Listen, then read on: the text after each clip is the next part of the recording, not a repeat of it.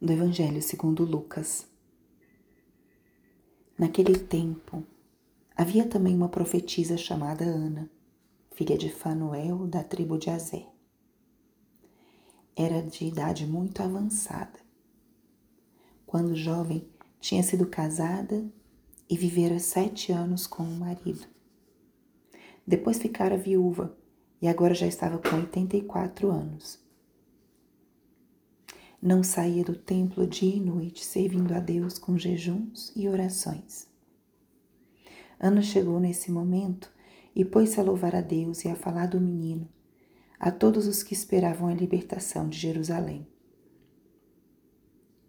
Depois de cumprirem tudo conforme a lei do Senhor, voltaram a Galiléia para Nazaré, sua cidade. O menino crescia e tornava-se forte, cheio de sabedoria, e a graça de Deus estava com ele.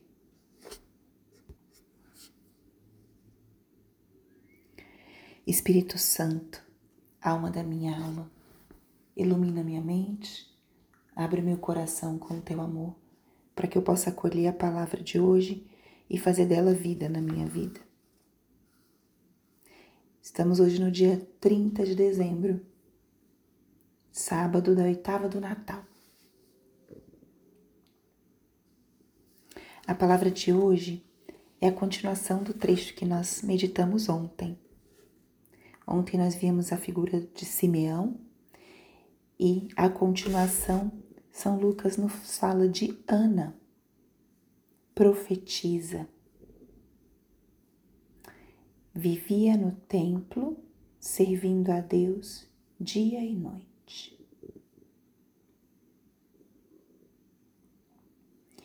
Aqui nós vemos a figura de uma mulher, também idosa, piedosa, dedicada às coisas de Deus. É muito comum nós vermos as, as pessoas mais velhas na igreja servindo. Talvez a gente se pergunte, né, por quê? Certamente ao longo do tempo, ao longo dos anos, é muito comum que nós vamos deixando para trás elementos que são mais superficiais ou passageiros e vamos nos aproximando ou valorizando mais elementos que são mais perenes, mais duráveis. Isso é um elemento que a vida mesmo só ensina. E tem o um elemento também da sabedoria da vida, que vai mostrando justamente a importância de dar um espaço para a relação com Deus, para a vida espiritual. Mas Deus queira que nós não precisemos chegar a uma idade avançada para dedicar-nos às coisas de Deus. O convite de Deus é para todos os tempos.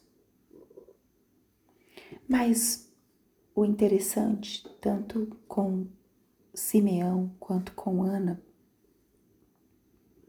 é que eles tiveram essa capacidade de ver além do que se vê. Simeão esperava a salvação de Israel. E Ana, por ser uma profetisa que vivia dia e noite servindo a Deus, foi agraciada também com o encontro com o Messias. Diz a Escritura que Ana chegou nesse momento e pôs-se a louvar a Deus e a falar do menino a todos que esperavam a libertação de Jerusalém. Ana se encontra com Jesus, Maria e José e ela crê. Presencia a fé de Simeão as palavras de Simeão e faz suas, faz próprias. Tamanha foi a fé de Ana que ela se coloca em atitude de louvor, começa a louvar a Deus ao ver esse menino. E como boa mulher, começa a falar do menino a todos que esperavam a libertação de Jerusalém. Se transforma numa anunciadora, numa propagadora dessa verdade. E nós? Muitos de nós, talvez, provavelmente, não somos idosos e nem vivemos dia e noite no templo, mas temos o desejo desse encontro com Deus. Temos o desejo de encontrar com a nossa salvação. Então, aqui tem alguns aspectos da vida de Ana que nos inspiram. Uma é a escolha. Ana escolheu dar tempo às coisas de Deus. Realmente, para as coisas espirituais não existe muito improviso. Quem cultiva um espaço para Deus consegue reconhecer sua presença, e quem não é muito mais difícil. Então, o elemento da escolha, ele independe da idade e do tempo. Eu, você, podemos escolher hoje as coisas de Deus. Escolher dedicar um tempo diário para Ele, escolher conhecer a palavra, conhecer a doutrina. Nós podemos fazer essas escolhas. E com essas escolhas, nós vamos traçando a nossa vida, nós vamos traçando e definindo a nossa relação com Deus. Ana escolheu e por isso ela estava lá no momento certo, pronta.